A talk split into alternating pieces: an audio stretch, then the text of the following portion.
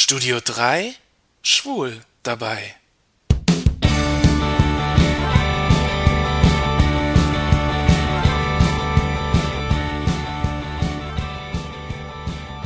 Zweitausendneun Ein Jahr geht zu Ende. Und was für ein Jahr. Angefangen hat es in Trier an Silvester mit Sascha und Treu. Dieses Jahr waren Studio 3 einige Highlights dabei. Zum Beispiel das Interview mit den Schwestern der perpetuellen Indulgenz, das Interview mit dem schwulen Lehrer und das Interview mit dem quasi Außenminister des Lesben- und Schwulenverbands. Im Studio 3 habt ihr was erfahren über Regenbogenfamilien. Ich habe mich mit euch erinnert an das Yps-Heft und ich habe erzählt vom Schwulsein im Profifußball. Ich habe euch Geschichten erzählt vom Verlieben, vom Zusammensein und vom Alleinsein. Und ich persönlich habe auch viel erlebt. Nach vier Jahren des Single-Daseins habe ich für einen kurzen Augenblick wieder erleben dürfen, wie es ist, einen Freund zu haben, eine Partnerschaft. Lange waren Jan und ich nicht zusammen. Und als wir uns getrennt haben, war uns beiden klar, dass es besser so ist. Die Gefühle waren einfach nicht stark genug. Seit einem halben Jahr lebt Jan jetzt glücklich in München.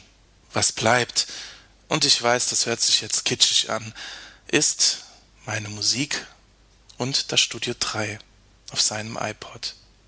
Ein Teil von mir ist mit ihm mitgegangen und begleitet ihn jeden Morgen auf dem Weg zur Arbeit in der U-Bahn.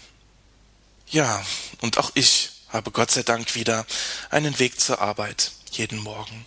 Ich war nur knapp sechs Wochen arbeitslos. Mitte November habe ich einen neuen Job angetreten. Ich arbeite wieder in einer kleinen Werbeagentur hier in Saarbrücken. Glück gehabt. Aber was ist Glück?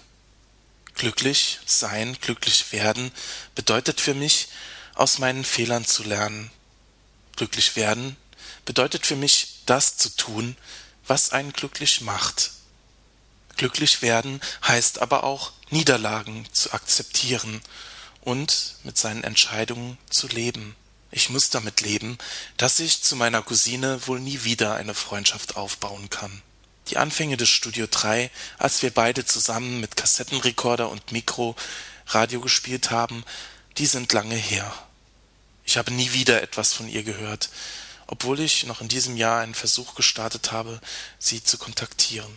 Wir haben uns ausgesprochen, aber dabei ist es dann auch geblieben. Wir haben uns auseinandergelebt.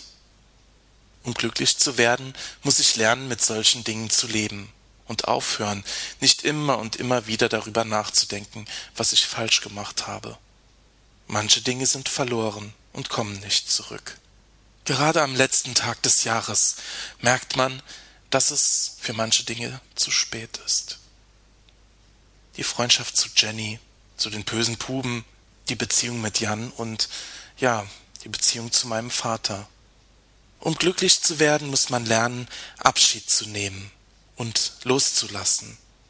Man muss lernen, mit seinen Entscheidungen zu leben, stark und selbstbewusst.